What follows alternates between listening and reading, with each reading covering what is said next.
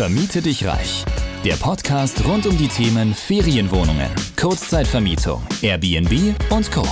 Wie auch du dir ohne eigene Immobilien ein Imperium aus hochprofitablen Unterkünften aufbaust und dir dadurch einen ortsunabhängigen Lifestyle ermöglicht, zeigen dir Sadia und Roman von PowerBnB. Let's do it! Ein Airbnb-Business irgendwo im Nirgendwo oder doch lieber im Hotspot? Über dieses Thema sprechen wir heute. Genau. Und ich würde sagen Hotspot.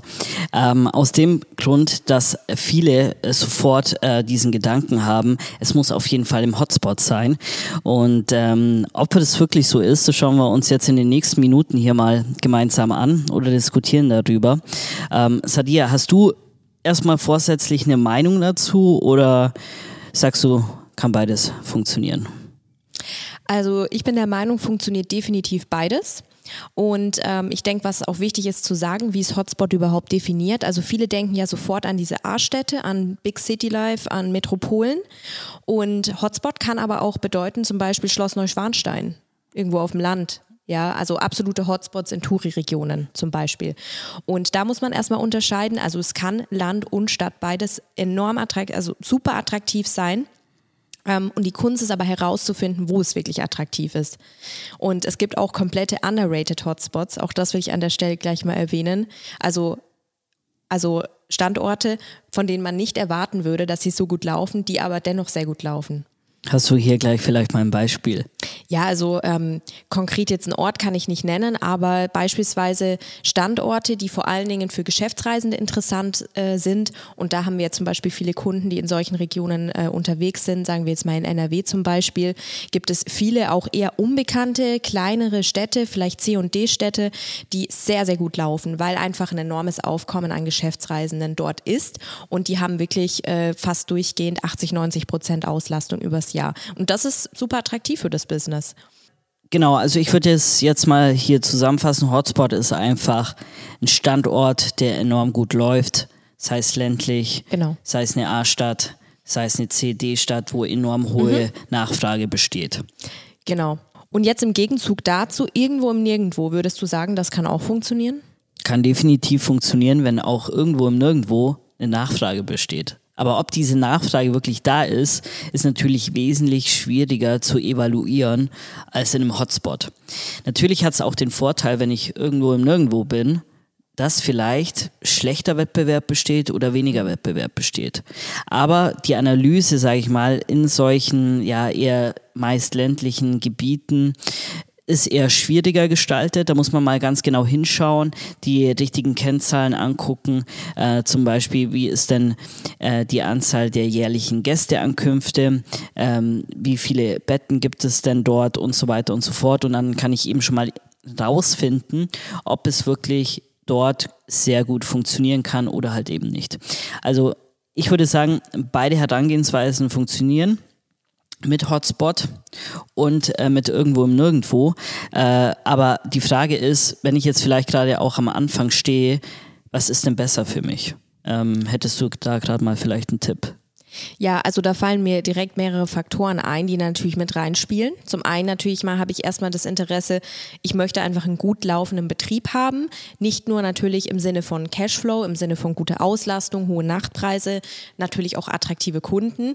Ähm, sondern ich möchte ja auch einen gut laufenden und unkomplizierten operativen Betrieb haben. Und wenn wir uns da mal kurz auf das Thema irgendwo im Nirgendwo ähm, ja fokussieren, das zielt ja sehr stark darauf ab, dass ich irgendwo auf dem Land bin. Irgendwo vielleicht, ähm, sagen wir mal, an einer Skipiste, vielleicht eine Berghütte, das ist ja auch immer so eine wunderschöne Vorstellung, dass man sowas äh, betreibt. Aber da kommen ganz, ganz viele logistische Schwierigkeiten im Betrieb auf, die man vielleicht als Anfänger auch nicht so im Blick hat.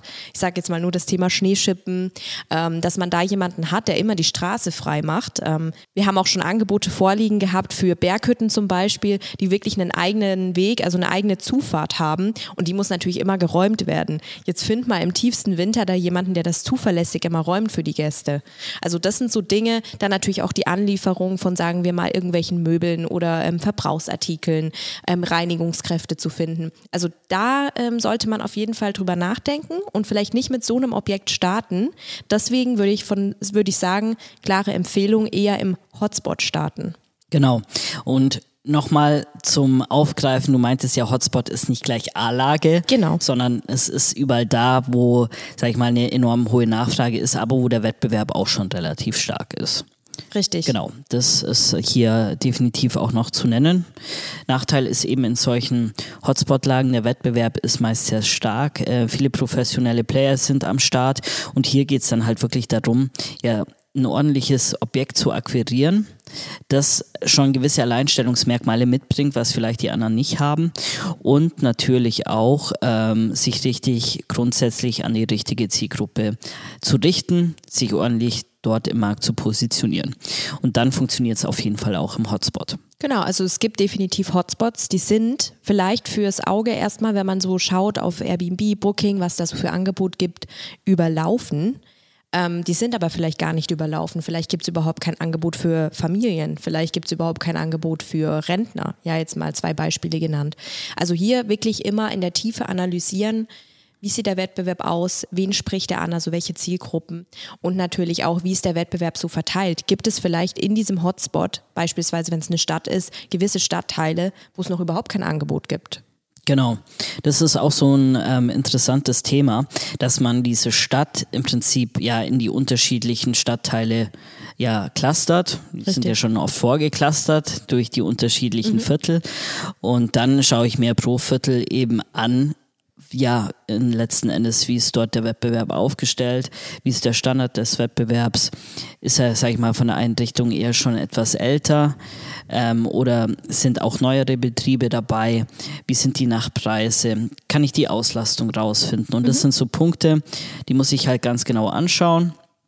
Und ähm, dann kann ich auch, sage ich mal, gut bewerten, hat der Markt noch Potenzial oder hat er halt eben kein Potenzial, weil er noch äh, oder hat er eben kein Potenzial, weil er eben überlaufen ist. Da muss man immer so ein bisschen gucken. Genau, das hast du jetzt ganz gut zusammengefasst und da fällt mir auch noch eine spannende Frage ein zum Thema Wettbewerb. Gibt es auch Hotspots, in denen es noch wenig Wettbewerb gibt? Ich würde behaupten, nein, ähm, weil es natürlich so ist, überall, wo eine enorm hohe Nachfrage ist, wird definitiv Wettbewerb sein. Das ist eigentlich ein gutes Zeichen, weil überall, wo Wettbewerb ist, heißt es, dass letzten Endes noch mehr, ja, ich sag mal, passiert in diesem Markt. Es herrscht mehr Nachfrage. Es kommen vielleicht auch mehr Leute noch in die Region, weil die wissen, okay, da ist einfach äh, ein gutes Angebot an Unterkünften. Es zieht also noch mehr Gäste an letzten Endes.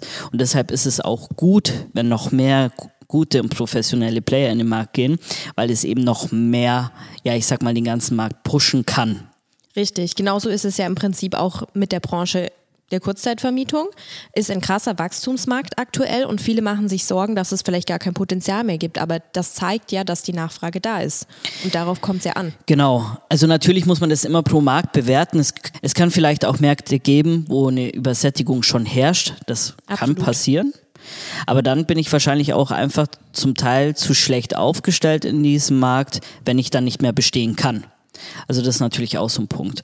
Letzten Endes ist es immer ganz, ganz wichtig zu verstehen, überall wo Wettbewerb ist, zeigt sich, dass es dort funktioniert. Genau. So, als grundsätzliche Aussage erstmal. Ähm, weil, wenn natürlich kein Wettbewerb da wäre, dann ähm, würde ja auch keine Nachfrage bestehen. Und ich brauche ja immer Angebot und Nachfrage, damit das Ganze am Markt richtig gut funktioniert. Genau, so ist es natürlich. Und ähm, ein Punkt aber noch als Ergänzung zu dem Thema, gibt es Hotspots, in denen es wenig Wettbewerb gibt. Es gibt Hotspots, in denen es vielleicht nicht so viel Wettbewerb gibt, wie es eigentlich geben sollte. Also was meine ich damit? Zum Beispiel gibt es gewisse Regionen auf dem Land, also wirklich Top-Orte, nennen wir jetzt mal zum Beispiel Oberstdorf, ja, im Allgäu. Das ist eigentlich ja ein Hotspot ein Urlaubshotspot. Aber äh, wenn ich zum Beispiel auf den Buchungsportalen jetzt alleine mal schaue, ist vielleicht nicht so viel Wettbewerb da. Aber warum? Weil es dort sehr schwierig ist, reinzukommen. Also ist ja eher das Thema Akquise dann. Kann ich überhaupt in diesen Markt irgendwie reinkommen? Und da gibt es natürlich auch Schwierigkeiten, die ich berücksichtigen muss, weshalb vielleicht manche Hotspots nicht so überlaufen sind, wie man eigentlich denken würde. Ja, genau das. Plus natürlich auch ähm, die Vertriebsstrukturen in diesen ländlichen Hotspots mhm. sind teilweise ganz andere. Also genau. es gibt so viel Angebot, was man gar nicht auf Booking und Airbnb letzten Endes sehen kann, Richtig. weil sie eben andere Vertriebswege nutzen. Zum Beispiel, ich sage es jetzt einfach mal so, über ein Reisebüro oder über die Tourist-Info, whatever. Da gibt es unterschiedliche Vertriebswege auch. Ähm, ja, die sind da einfach teilweise ein bisschen anders aufgestellt. Dementsprechend sieht man die auch nicht auf Booking oder Airbnb, äh, wenn man da mal ja, schauen will, was da so an Wettbewerb herrscht. Genau, also zusammengefasst jetzt erstmal, ähm, unsere klare Empfehlung ist, als Anfänger oder natürlich dann auch mit den ersten Objekten, vor allen Dingen, wo man noch keine so guten Betriebsstrukturen hat, sich auf die Hotspots konzentrieren. Tendenziell ist es natürlich auch so, je größer man wird, wird man sich umso mehr auf die Hotspots konzentrieren, weil man ja natürlich weniger Risiko haben möchte.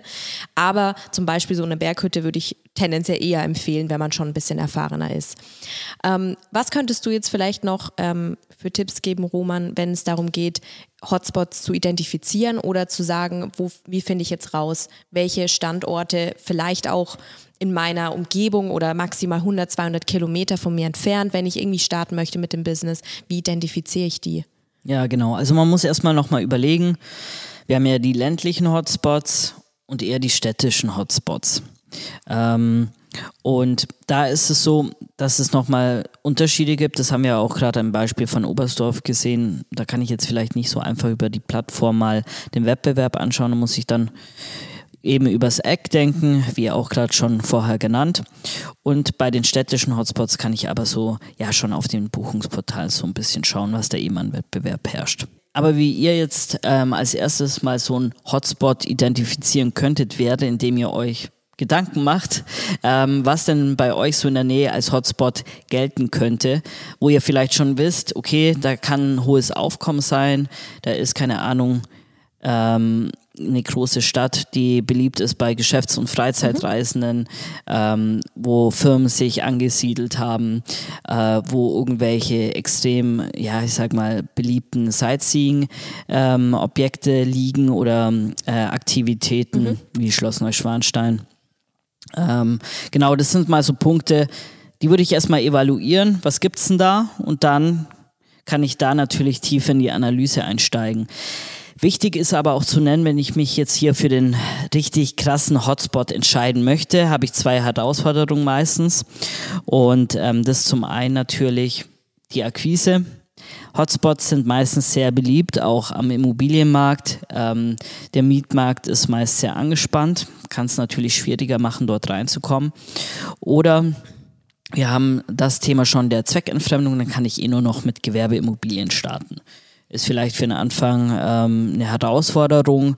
Äh, ist aber vielleicht möglich, je nachdem, wie natürlich ähm, die einzelne Person da aufgestellt ist.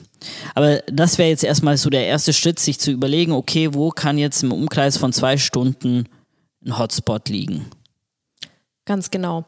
Und das können ja auch vielleicht nochmal zu dem Punkt, was du gesagt hast, dass man sich überlegt, was ist so in meiner Nähe. Es können ja auch Insider-Hotspots sein. Zum Beispiel, du wohnst in NRW und du weißt, dein Nachbardorf ist super beliebt bei Niederländern zum Beispiel, ja, die kommen immer über die Grenze jedes Wochenende oder auch unter der Woche, weil die da zum Beispiel shoppen gehen oder ja. weil die da irgendein Schloss anschauen. Ja. Also es können auch so Insider-Hotspots sein. Genau.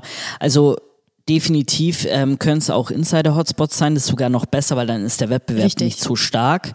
Ganz klar. Also hier auch wirklich Gedanken zu machen, ähm, was man da vielleicht können könnte. Genau, und dann dementsprechend kann man dort agieren. Ja, ich würde sagen, deshalb auf jeden Fall ein Hotspot. Ist irgendwo im Nirgendwo fällt leider raus. Ähm, man romantisiert das manchmal so ein bisschen mit einem schönen ähm, ja, Schloss, äh, Burg, äh, Villa, äh, Berghütte, was es da auch sonst so gibt, äh, genau. irgendwo im Nirgendwo. Ich meine, wenn ihr, sag ich mal, an einem Hotspot seid, wie Garmisch-Partenkirchen zum Beispiel, dann kann es vielleicht auch funktionieren, aber wenn es eher, sag ich mal, in der Nähe des Dorfes ist, weil wenn die Berghütte dann auch schon wieder am Berg oben ist, werdet ihr einfach so enorme Probleme im Betrieb bekommen, ähm, was dann absolut nicht äh, zu raten ist. Ganz genau. Also abschließend klare Empfehlung Hotspot, aber bitte wie gesagt nicht verwechseln mit A-Städten und äh, nur Metropolen, woran eben viele halt gleich denken, ich kann nur in Berlin oder München attraktiv einen Betrieb aufsetzen. So ist es nicht. Es gibt wie gesagt die Insider-Hotspots, es gibt Hotspots, die vielleicht underrated sind, also für Geschäftsreisende. Es gibt äh, kleinere Städte, C&D-Städte, die absolute Hotspots sind ähm, und eben bei den A-Städten haben wir einfach das Problem mit der Zweckentfremdung für Anfänger. Ne? Für Fortgeschrittene ist es dann kein Thema, Gewerbeimmobilien. Aber für den Anfang, wie Roman schon gesagt hat, ähm, sollte man sich gut überlegen, ob man sich hier gleich ranwagt. Genau, und ich würde sagen, dieses Thema diskutieren wir in der nächsten Folge. Absolut, also bleibt dran und wir sehen uns in der nächsten Folge. Bis dahin. Bis dahin. Du möchtest zusammen mit Sadia und Roman sowie einer starken Community zu mehr Freiheit, Rendite oder einfach mehr Cash im Monat? Dann geh auf www.powerbnb-consulting.de und starte deinen Erfolgsweg.